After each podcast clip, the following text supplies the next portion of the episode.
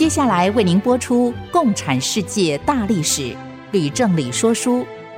本节目由公众小额募款所得赞助。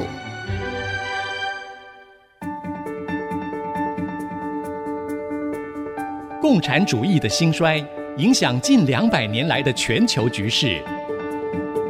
认识共产主义，才能掌握二十一世纪的国际发展。全球视角，大历史观点。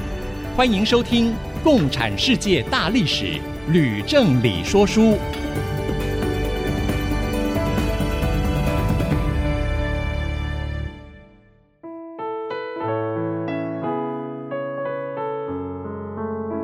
欢迎朋友们收听《共产世界大历史》，吕正理说书的节目。我是徐凡，我是吕正理。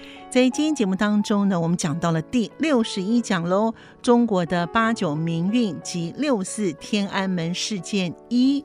哎，老师，您在上一讲呢快要结束的时候呢，已经预告了，说这一讲的讲题呢是中国的八九民运以及六四天安门事件。我想呢，有很多的听众呢都迫不及待的想要听这一讲喽，因为呢太重要了，是不是可以请老师先说个开场白呢？啊，谢谢许凡。我也很高兴啊，终于讲到了八九民运及六四天安门事件。嗯，无论是在中国或是在全世界的近代史，这都是无比重要的历史事件，因为那决定了此后数十年中国所走的道路，也决定了此后世界各国与中国的互动关系。不过在一开始，我首先要向听众们说明，所谓的八九民运。是指在一九八九年发生在中国的民主运动，而它的结果就是中共政权决定在六月四日这一天，以高压、血腥的手段镇压在天安门抗议的学生，最终呢是以悲剧收场。所以，老师照您所说的，六四事件是八九民运的一环，并且呢是最后的一环，是吗？老师？哎，正是啊。虽然有人说。六四事件和八九民运是同一件事，我还是认为有区别的。由于这是一出悲剧，所以我应该不能像刚刚说是很高兴，而是要以很沉重的心情哈来叙述这一段历史。嗯，那事实上，有关六四事件在中国国内早已成为一种禁忌，没有人敢写文章或是举行活动来纪念。不过，香港人对于六四从一开始就反应激烈，在事件发生过后没几天，就出现了静坐和示威游行，有上百万人参加呀！哇！啊，他们向中共呢表示抗议。嗯，那么过去每到了六四，也都有人发起静坐、示威游行，或是烛光晚会等等的纪念活动。可是当中共在二零一零年无视。跟英国政府签订的联合声明，片面决定提早结束香港五十年不变的承诺之后啊，那香港纪念六四的活动就被强力的取缔了。因此啊，我们今天在这里说书哈、啊，有特别的意义。那么也因此哈、啊，我原本是预备只用一讲来叙述八九民运和六四事件，可是我现在觉得哈、用两讲来说哈、啊。把前因后果还有相关的事情多讲一些哈，嗯，可能会更好吧。是，当然太好了。所以老师决定延长变成两讲，那就是一定要讲得更详细、更精彩。所以我们今天的讲题呢，就是中国的八九民运及六四天安门事件一。那下周呢，讲的是中国的八九民运及六四天安门事件二，是吗，老师？嗯，是的。那么，请问老师，您这一讲呢，开始要从哪里说起呢？在上一讲里，我们最后说到中国于一九八六年发生学潮，是原因是由于戈巴契夫在苏联推动改革及公开性，又表示要同时进行经济及政治体制改革，邓小平受到压力，在这一年的六月就发表谈话。松口说也要进行体制改革了。是啊，邓小平有说，不改革政治体制，就不能保障经济体制的改革成果。哎，所以说，许多知识分子和各大学的学生受到鼓舞，嗯，都积极的响应，纷纷要求民主自由，甚至呢有要求共产党结束一党专政啊，嗯，结果就引发激烈的学潮。那中共总书记胡耀邦是开明派的代表人物，出面想尽力和学生沟通对话，但是学潮哈、啊、仍然久久不散，因而呢就渐渐使得一些共产党的老人哈、啊、坐立不安，嗯，对胡耀邦非常非常的不满。是啊，老师您说到这里呢，那后来呢？那么在讲到后来如何如何以前哈、啊，我先要讲一件事。好。就是呢，不但中共的老人对胡耀邦不满，连原本支持胡耀邦的邓小平啊，也早已对他有些不满了。哦，那就糟了耶！那老师，胡耀邦为什么会让邓小平对他不满呢？这件事呢，我就另外讲两个故事。好，那么第一件，那话说呢，在八六学潮发生之前。邓小平曾经好几次公开表示，在隔年之后呢要退休了啊。那结果胡耀邦竟然也表示赞成啊，不止一次哈。嗯，公开表示支持邓小平退休啊。又说他自己和其他老同志也应该充分给年轻的同志让路。哦。胡耀邦说：“老同志应该充分的给年轻的同志让路。”哎，是不是有点敏感啊？因为呢，中共许多老人听在耳朵里一定很不舒服吧？啊，正是啊。嗯，中共有一部分元老对胡耀邦早已不满。不过我猜，如果我光是说中共元老老人，听众可能没有什么感觉，所以我就说一下他们的年纪。好，邓小平生于一九零四年。在一九八六年的时候呢，已经是八十二岁了。陈云比他小一岁，是八十一岁。至于王震和李先念，分别是七十八，还有七十七岁，称之为老人啊，应该也不为过啊。其实胡耀邦和赵子阳分别也有七十一岁、六十六岁了，哦，也不算年轻。是，所以胡耀邦才说要为年轻人让路。但这时老人们却还是认为他是企图借机逼宫，非常的愤怒啊。嗯，所以呢，在学潮大起之后呢，元老就纷纷指责胡耀邦纵容学生啊，建议邓小平一定要强硬处理，否则呢，将发生类似波兰团结公联的事情了。是啊，由于呢华乐沙获得诺贝尔和平奖，波兰呢又经济破败了，所以呢引起人民非常的不满，团结工联的势力呢也渐渐的强大了。那么这时候有一部分保守派向邓小平告状，他们说呢，胡耀邦在接见某些海外的媒体采访的时候呢，说了很多不该说的话，嗯，没有分寸啊，嗯。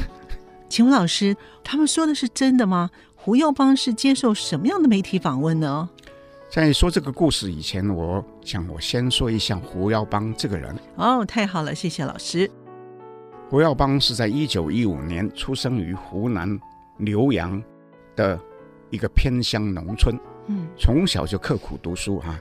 据说他每天上学哈、啊，要来回走二十公里的路啊，哇，非常的辛苦、啊，真的很辛苦啊。那么，由于早期中国的共产党有一半呢是湖南人，我们讲过这个事啊。那毛泽东也是湖南人，是的。所以呢，胡耀邦很早就接触到共产主义，在十四岁的时候呢，就已经加入共青团了啊。哇，可以说是呢满怀的理想。哇，这么早就加入共产党，那老师他是怎么样的一个人呢？一般来说，胡耀邦给人的印象啊，是有乡下人哈、啊。刻苦耐劳、宽厚认真的特性，他不端架子，也不搞阴谋诡计，但同时也被认为是过于直接，有什么就说什么。这在事事都要隐秘的共产党里面，哈，就不免被一些人认为是很大的缺点啊，说他是缺乏政治敏感度啊。嗯嗯。那么一些老人对他颇有微词，可是邓小平总是勉强的包容。毕竟哈、啊，胡耀邦在邓小平第三次复出的时候呢，是他手底下的第一号战将，帮他在两个凡事的论战当中呢，斗倒了华国锋。嗯，又是为五十几万右派分子平反的主要负责人。那老师，那胡耀邦他是接受什么样的媒体访问呢？啊，这就是我要讲的第二个故事了。哦，胡耀邦是在一九八五年五月接受一家香港杂志，叫做《百姓半月刊》的社长，名字叫做陆坑，采访。这个陆坑呢，陆是大陆的陆，嗯，铿呢是一个金字旁，右边一个坚强的坚。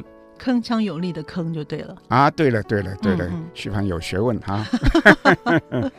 那么他就对陆铿说了一些话，不过这些话在专访刊出的时候呢，竟然就引起轩然大波，被一部分人认为是直接导致胡耀邦下台的原因之一。哇，这么严重啊！那请问胡耀邦他到底说了些什么不该说的话呢？老师，我先举一个例啊。入坑一开始和胡耀邦聊天，说他和保守派大佬王震是湖南浏阳的老同乡。嗯，不料胡耀邦接口就说，两个人住的地方其实是一南一北啊，所以也有可能是南辕北辙。嗯，徐凡，你想啊，嗯，王震本来就看胡耀邦不顺眼，听到这样的话说，会有什么感想啊？那可能就是认为胡耀邦是有意这样说的吧，要跟他划清界限。哎，不错哈。陆铿在访谈当中对一部分保守派人物，像邓丽群、胡乔木这些人，直接做负面的批评，甚至问说为什么不换掉邓丽群？胡耀邦虽然是也为这两个人说了一些话，却让人感觉哈，他并不否认哈。和这两个人之间呢是不同挂的哈。哦。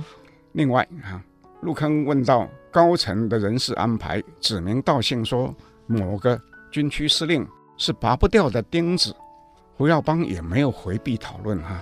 哇，听老师这么说起来的话呢，胡耀邦说话也未免太直接了。哎，正是。嗯，好，我们先休息一会儿，马上回来。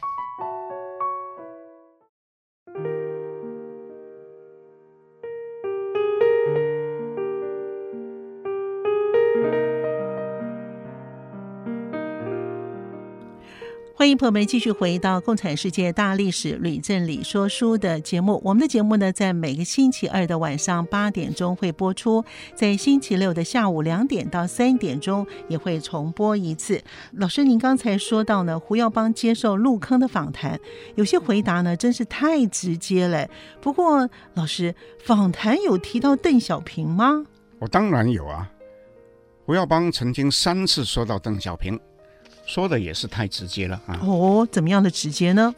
有一次哈、啊，胡耀邦竟然主动说他的薪水是三百四十六块人民币，而邓小平同志比他的级别高啊，领五百块一个月。哇，这个最高领导人的薪水也可以对外公开吗？哎，这个在西方讲究透明化，大概没有问题，但是在中国恐怕是太敏感了吧？还有一件事啊，还有什么事？陆铿。恭维胡耀邦是现在中国的第一把手，胡耀邦却回答说：“掌舵的还是我们邓小平同志啊！”哎，老师，那胡耀邦这样说有什么不对吗？胡耀邦说的虽然是事实，邓小平确实是中共真正的领导人，对，他却不明白，邓小平不希望有人对外公开说这件事。所以这两件事情都让邓小平很不高兴。哦，原来如此。不过我还是不懂哎，明明是事实，为什么不能说呢？看来呢，我可能没有办法参与政治，我的敏感度太低了。是啊，哈，嗯。陆铿又说，外面担心邓小平一旦呢去见马克思，胡耀邦不一定能够指挥得动一些军头啊，就问胡耀邦。能不能趁邓小平还健康的时候呢，先接任军委主席啊？胡耀邦竟然也对这个问题呢一问一答哈、啊，完全不知道回避啊！哇！那么还有很多其他的例子哈、啊，我就不说了哈。嗯。总之呢，入坑的一篇专访，使得胡耀邦得罪了几乎所有的党内同志。嗯，邓小平更是生气啊，传话请胡耀邦来说明。那胡耀邦的左右也都劝他去见邓小平，给个交代。嗯，胡耀邦却没有任何的行动啊。那邓小平就失望的不得了，对人说什么呢？嗯、说这几年哈、啊，嗯，我如果有什么错的话哈，就是看错了胡耀邦这个人。哇，这胡耀邦连向邓小平认错道歉也都不肯，可能他自认他自己没有错。哎，他脖子很硬哎。不过邓小平不会不念旧日的情谊，光为了胡耀邦说错话就把他拉下台是吧，老师？哇，这很难说了哈。哦，因为哈。真正让邓小平对胡耀邦不放心的啊，还有一件事。哎，是哪一件事呢？当初邓小平听从左派的建议，要推动清除精神污染运动，是因为胡耀邦和赵紫阳出面劝说而没有进行。后来胡耀邦却又对全国各报刊发出指示，说不准再提资产阶级自由化。那邓小平对这个就有意见了哈，他曾经公开说，自由化是一种什么东西？实际上就是要把我们现行的政策引导到走资本主义道路。嗯，邓小平因而认为胡耀邦反自由化的态度不够坚定，将来他们这些老人都走了，胡耀邦必定是挡不住资本主义复辟。哇，那真的是胡耀邦危险嘞！后来呢？后来当八六学潮无法平息的时候，邓小平就更加不满，于是就召见胡耀邦、赵紫阳及一些保守派的领导人，直接说：学生运动是几年来反对资产阶级自由化的旗帜不够鲜明，态度不坚决，又不能守住四个坚持的结果。又说，学生闹事如果疏导不成啊，必须坚决处理。哎，那胡耀邦怎么办呢？胡耀邦回家之后彻夜难眠，在两天之后就写信给邓小平，提出辞职。哎呦，这啊，胡耀邦果然是有原则哎，他蛮有骨气的。那邓小平接受他的辞职吗？老师？胡耀邦没有料到，邓小平。不仅把他的辞呈让许多同志传阅，又只是召开一个特别的党内生活会。什么是党内生活会啊？这是一个对胡耀邦的批斗大会。啊，胡耀邦在后来自己说，他以为反正已经辞职，就在会议一开始的时候表示承认自己犯了政治原则的严重错误啊。不料，竟在后来的六天里面，被二十几名党内的同志轮流痛批啊，指责他犯了种种的错误啊，包括什么罪名呢？嗯，哗众取宠，嗯，站错路线，未经中央授权就乱讲话等等啊的罪名。哇，竟连赵子阳也批评他是喜欢标新立异。喜欢一鸣惊人，不受组织约束。但是呢，说话最长、最严厉的是人称“左王”的邓丽群，一个人前前后后啊，竟然说了五六个小时啊，可见他对胡耀邦有多不满。对，之前他说的他都记到了哈，那真的是非常严重哎。邓小平接受胡耀邦的辞职，也就是了。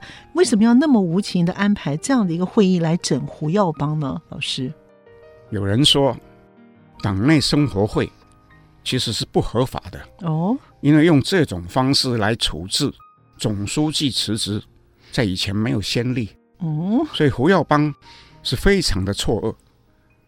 到生活会。最后一天结束的时候，竟然就在中南海怀仁堂前面的台阶上呢，痛哭失声啊！哇，这胡耀邦也真是太可怜了。当时只有一个人，就是习仲勋，见状之后上前去安慰胡耀邦，把他扶起来。哦，老师是习近平的爸爸习仲勋吗？哎，正是。哎，那看起来习近平和他的父亲习仲勋还真的是不一样的人呢。习仲勋是改革派大将，走在改革开放的最前端。他的儿子习近平和他确实是不一样。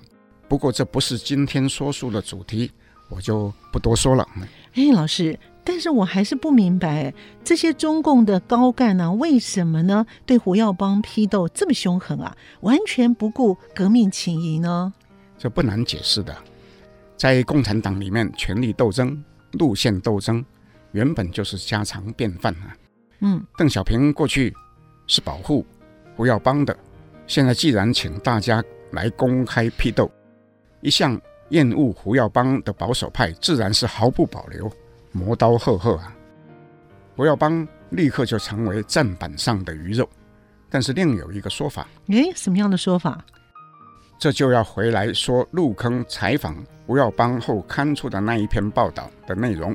嗯，因为胡耀邦在里面说，中共高干子弟以权谋私的情况非常严重，所以他已经下定决心要查办。入坑说他知道。昔日红军元帅朱德的一个孙子哈，已经被枪毙了哈。胡耀邦回答说，最近也有一个银行行长，姓金的哈，被撤了职，并且说他在接受入坑访问的前一天，内部已经讨论，决定要严厉禁止高干子弟经商及合伙来搞企业，预备用中央的名义呢发出通告。哦，老师，您这样说，我明白了。胡耀邦呢是跟太子党过不去，不让那些人呢染指工商业，没有办法发财，那就是中共老人的仇人啦。哎，正是哈。所以一般认为，胡耀邦如果继续当政，今天中共太子党在工商业界无所不包的情况啊，或许不会那么严重。那老师，除了您所说的太子党，那胡耀邦下台对中共还有什么其他的影响吗？我之所以在前面讲了那么多关于胡耀邦的事情，就是因为学生对于胡耀邦十分的怀念，所以呢，八九民运、六四事件也都跟胡耀邦有很大的关系呢。我们等一下呢就会回来说这个主题。哇，似乎越来越精彩了。我们呢休息一会儿，马上回来。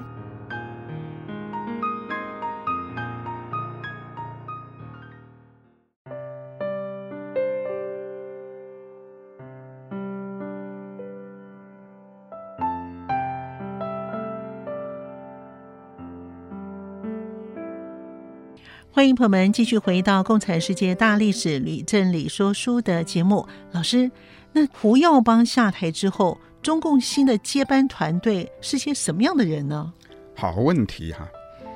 胡耀邦下台之后，邓小平跟陈云还有很多元老讨论，拍板决定，嗯，由赵紫阳接任总书记，同时以李鹏为代总理。嗯，过了九个月，也就是一九。八七年十月，中共召开十三大，新任的总书记赵紫阳做政治报告，他的题目呢是沿着有中国特色的社会主义道路前进啊。一方面，他说必须坚持全面改革、对外开放；另外一方面，却说必须以马克思主义为指导，以公有制为主体。老师，那也就是说，改革还是只能在经济层面上面，不能够摇动政治体制，是这样的意思吗？啊，徐凡说的不错啊。此后，中共内部就不准再提体制改革了。戈巴契夫后来推动政治改革的幅度越来越大，使得中共元老心惊肉跳啊，更是不敢冒险跟进啊。嗯，话说回来。赵紫阳所做的政治报告也不是他一个人的意见，而是经过党内讨论妥协的产物啊。这样的妥协呢，也表现在人事的安排上面。哎，那怎么说呢，老师？在十三大新任的五名政治局常委当中，赵紫阳和胡启立是属于改革派，李鹏和姚依林是属于保守派，那么最后一名叫做乔石，是中间派。哎，那么中共的老人呢？邓小平、陈云、叶剑英、李先念等四名政治局常委决定全部退下，也不再挂名政治局委员。那这不是很好吗？但奇怪的是，哈，嗯，邓小平已经不是政治局委员，却继续担任军委会主席，而两名军委副主席分别是总书记赵紫阳和国家主席杨尚昆，反而必须向邓小平报告。嘿嘿，这果然是蛮奇怪的哦。还有一件事情也很奇怪，嗯，怎么样的事？陈云所领导的中央顾问委员会，在党国重要事务上也仍然有一定的发言权，在某些重要的议题上，甚至有投票权呢、啊。那么，为了这样的安排，十三大还特别修改党章啊，删除军委会主席和中顾会主委必须是政治局常委的规定啊。哇，由此可见呢，中国呢在实质上呢，并没有摆脱老人的政治，人治也仍然是高于法治的。总之呢，是要让邓小平和陈云继续担当国家真正的领导人，是吗？许凡说的太好了，这确实是外面人的批评。我也要重复指出，一九八七年这一年，邓小平已经八十三岁，陈云是八十二岁。哎，老师，您提到的年纪的问题啊，确实是一个非常重要的。不过，我们能不能转一个话题，就是请您呢也把在这个时候的中国的经济的发展的情况也说明一下，好吗？啊，那当然是有必要的哈。嗯，这时候中国在一片经商热当中，经济又已经发生混乱的现象。对，连各地的党政机关、武警、人民解放军。也不落人后，纷纷下海啊，开始挂起公司的招牌来。哎，老师，就像您刚才所说的，胡耀邦说要严厉的禁止高干子弟经商以及合伙搞企业，这下子胡耀邦下台了，那就更没有人敢挡了，是吗？许凡说的不错，在一片经商热当中，哪里有可能叫太子党不能进去啊？对，事实上。党政机关、武警和人民解放军经商，各自都需要靠山呐、啊，所以太子党就更有机会呢插手其中，取得了控制权。嗯，不过这时候有一个现象，就是通货已经随之迅速的膨胀，而通货之所以迅速膨胀，在一九八八年八月传出政府决心取消实施双轨制的消息，绝对有。火上加油的效果。请问老师，您所说的双轨制，这是怎么一回事啊？徐帆，你忘了吗？嗯，我们先前说到邓小平南巡之后，掀起一片下海热，导致经济失序。嗯，许多国营企业呢，完全无法跟乡镇企业竞争，节节败退啊。国务院为了要保护代表正统计划经济的国企，在一九八五年初宣布实施。价格双轨制哦，老师这么说，我想起来了。您说的政府规定，乡镇企业采购原材料必须要付比国际采购的更高的价格，甚至呢有高达百分之五十的价差。但是价格的双轨制呢，也使得转卖原材料的倒爷经济就日渐的猖獗了，是这样的意思吗？哎，不错，正是这样。但是过了三年多。政府终于无法忍耐啊，决心取消双轨制。嗯，不料呢，这个消息一传出，全国各地的民众就开始呢抢购物资，又由于利率及汇率也都是双轨制，是各城市的银行外面就大排长龙，抢着挤兑啊。政府到这个时候呢，就被逼无奈啊，不得不宣布暂缓取消，但是。一九八八年的物价指数已经上升了二十 percent 啊！哇，比前面两年哈加倍。嗯，百姓对这个事情呢是非常的不满，舆论呢更是严厉的挞伐。再加上知识分子和学生在八六学潮之后持续对体制改革的期盼跟失望啊，那么一场新的动乱呢，似乎呢已经在酝酿当中啊。嗯。可是没有人能够料到，动乱竟然先在西藏爆发啊！西藏为什么会发生动乱呢？说到西藏的动乱，我必须先简单回溯一下西藏的历史。好，我先前曾经说，中共在青海西藏推动土地改革运动，还有人民公社，又毁损了喇嘛寺院，侮辱僧人，导致藏人起而反抗。嗯，结果中共在一九五九年派解放军入藏镇压，达赖喇嘛不得不连夜逃亡到印度。是的，我也记得老师您说过这一段。不过我想请问的是，达赖虽然逃亡，西藏不是还有一位班禅喇嘛吗？那他对于中共是什么样的态度呢？哎，问得好，徐凡真是不错哈，还知道西藏还有一位班禅喇嘛。跟老师做这个历史的节目做久了。好，嗯，班禅在西藏的地位仅次于达赖。嗯，当年达赖出走印度的时候，班禅为了要保护藏人，选择留下来跟中共合作。可是，在后来几年当中，中共在全国各地加速推动大跃进，也还是没有放过在西藏还有周边各省居住的藏人。嗯，这不但呢对喇嘛寺庙和僧人造成巨大的伤害，也导致了很多藏人因为饥荒而饿死。哇，那真的是很不幸哎。那班禅怎么办呢？班禅是悲怒交加。不顾身边有很多人的拦阻，嗯，在一九六二年写了一份七万言书，呈交给周恩来，其中列举大量的事实，例如西藏大小寺庙遭到摧毁的有两千五百多座，竟然只剩下七十座啊。哇！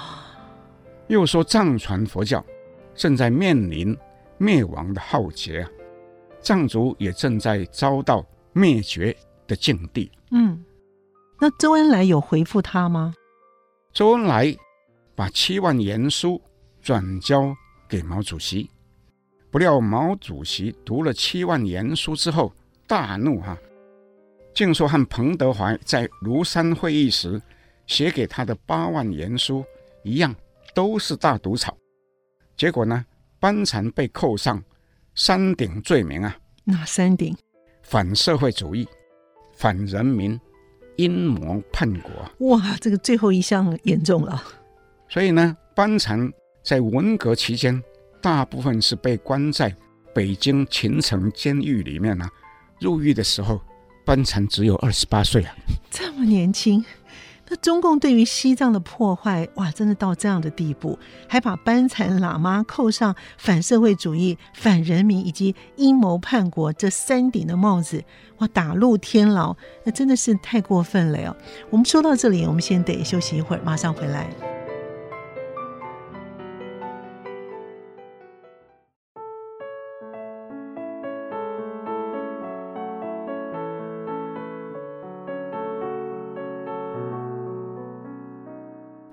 欢迎朋友们继续回到《共产世界大历史吕振理说书》的节目。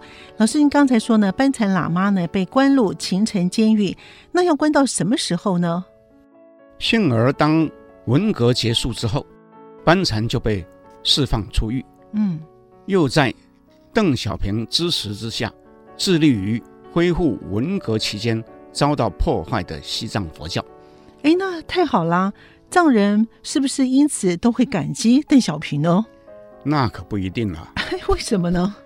虽然有一部分藏人因为邓小平决定修正毛的错误，对西藏做补偿而欣喜，但也有许多藏人早就认为西藏空有自治区的名称，实际上根本就无法自主，所以必须起而争取真正自治的权利。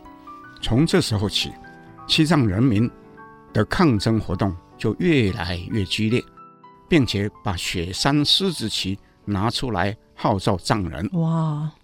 中共却称这些人是藏独啊，受在海外活动的达赖蛊惑，都是分裂主义者。老师，您提到达赖喇嘛啊，我想请问您呢，十四世的达赖喇嘛在印度流亡，他究竟做了些什么呢？好问题。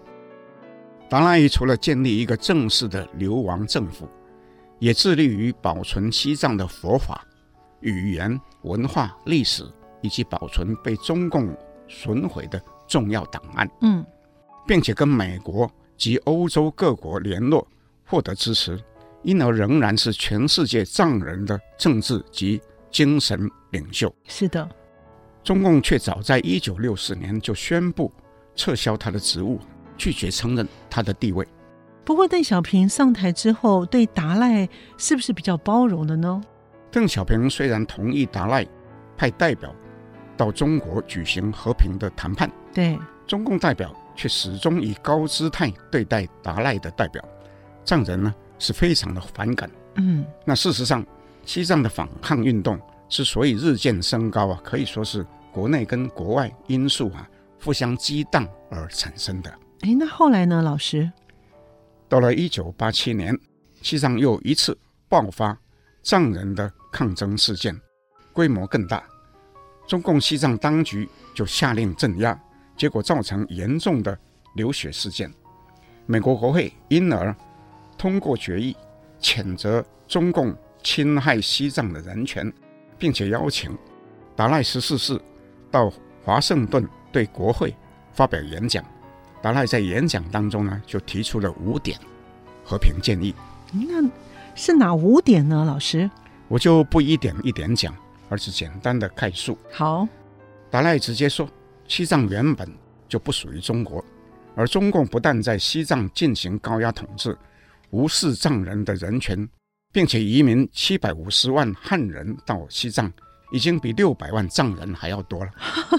是，我也认为这样的移民的政策呢，企图是要稀释呢少数民族，来求控制当地的做法。哎，这样的话其实是蛮恶质的哦。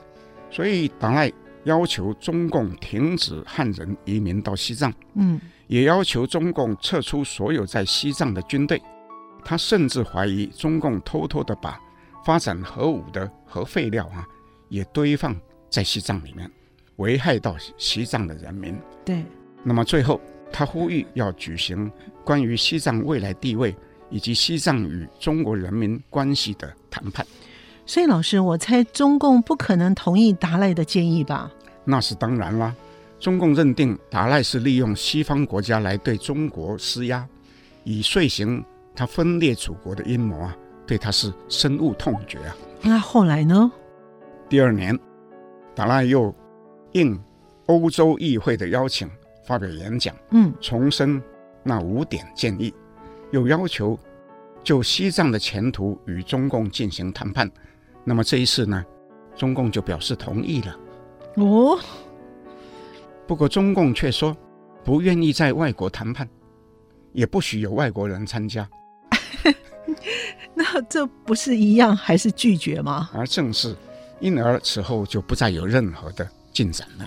哇，听到这里呢，我想请问老师呢，达赖呢在美国还有欧洲发表了演讲的时候，班禅有说什么吗？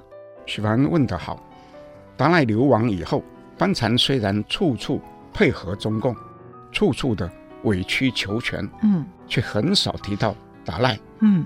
更是不曾批评达赖或说过一句达赖有什么错误。嗯，当达赖向国际社会指控中共对西藏的迫害，要求跟中共谈判的时候，班禅也没有说什么。嗯，却好几次啊公开表示他关心达赖，想念达赖。这不就等于间接的说明是他支持达赖喇嘛吗？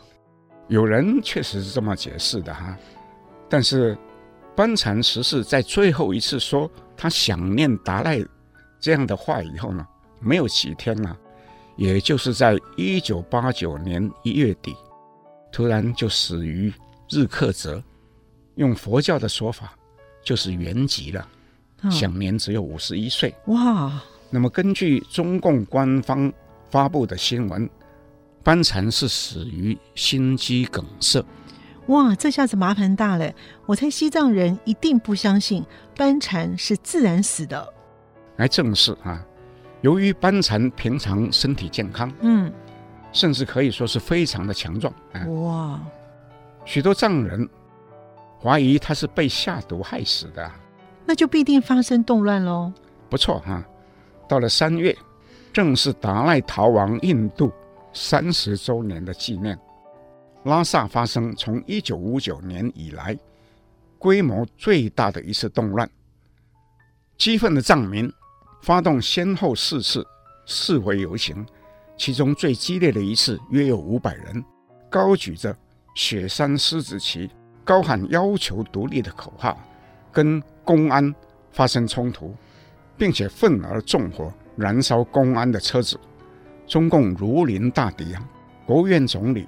李鹏于是发布建国以来第一次的戒严令，派武警跟人民解放军入藏，由西藏自治区党委第一书记胡锦涛奉命指挥军警镇压藏人呐、啊。嗯嗯，据估计哈，大约有五百名民众跟僧侣死亡，另外有数百人受伤，数千人呢被捕。哇，那真的是很严重哎。那我在这里做一个补充。西藏这次动乱平息之后，大约一个半月，也就是在一九八九年五月底，嗯，我恰好到西藏去旅游。我，老师真的很勇敢。我到了拉萨有名的大昭寺，跟后面的一条街叫做八角街，嗯，是动乱发生时战况最激烈的地点。哇，在街上就可以看见两旁房子的。墙壁坑坑洞洞的弹孔和石头砸过的痕迹啊！哇哦，有很多窗户呢也被打破。嗯，导游说禁止拍照啊。对于我问的问题呢，也不敢回答。总之呢，那是一段很难忘的经验啊。哇哈哈。那真是凑巧哎，老师。不过我想问个问题，您说到呢，胡锦涛指挥戒严部队镇压藏人，是不是就是后来中共的总书记胡锦涛呢？哎，不错，正是这一位后来的中共总书记。哎，那他怎么那么刚好在西藏呢？胡锦涛是北京清华大学毕业的啊，对，学水利工程。对，他在毕业以后，大多是在共青团工作。一直升到共青团的第一书记，嗯，后来又被调到贵州省担任第一书记。当西藏情势日渐紧张的时候啊，中共当局认为原有的西藏第一书记无法对付可能发生的动乱，就把胡锦涛哈调到西藏。嗯，据说他在动乱的时候呢，态度十分的坚决，戴上钢盔上阵哈，一点都不手软。所以，当动乱米平的时候，邓小平呢亲自呢对他褒奖，这也就是后来胡锦涛他可以登上大位的原因吗？正是哈，我讲过很多次哈，共产党在考虑接班的人选的时候，意识形态是否正确，绝对是最重要的考量。嗯，胡锦涛在镇压动乱前后，有好几次公开说，他是在和国内外的分裂主义分子进行斗争。所以必须采取坚决的手段，这使得邓小平对他印象非常的深刻啊！哦，谢谢老师的说明。您说的这些呢，对于呢了解共产党很重要的。反过来说呢，胡耀邦之所以会被拉下马，就是因为呢邓小平对他的意识形态是否正确产生的怀疑，是吗？哎，不错，徐凡，你说到了重点啊。不过，你既然又说到胡耀邦，我就必须回来讲胡耀邦的一件事情。好的，就在胡锦涛奉命镇压拉萨动乱，但是还没有完全平息的时候呢，胡耀邦不幸也突然和班禅一样啊，在四月十五日因为心肌梗塞而突然过世。哈，一样是心肌梗塞而死。那是不是太凑巧了呢？胡耀邦之死虽然没有人怀疑他是被害死的哈，嗯，但是可以想象他的死将点燃中国国内更大的动乱。那是当然的，那就是我们在下一讲的节目当中，老师会详细的叙述六四天安门事件了，是吗？老师？嗯，是的。我们今天节目就到这里，暂时告一段落。共产世界大历史吕正理说书的节目，我们下次见。谢谢各位听众，我们下次见。明白过去，才能洞悉现在，展望未来。共产世界大历史吕正理说书节目。由公众小额募款所得赞助播出。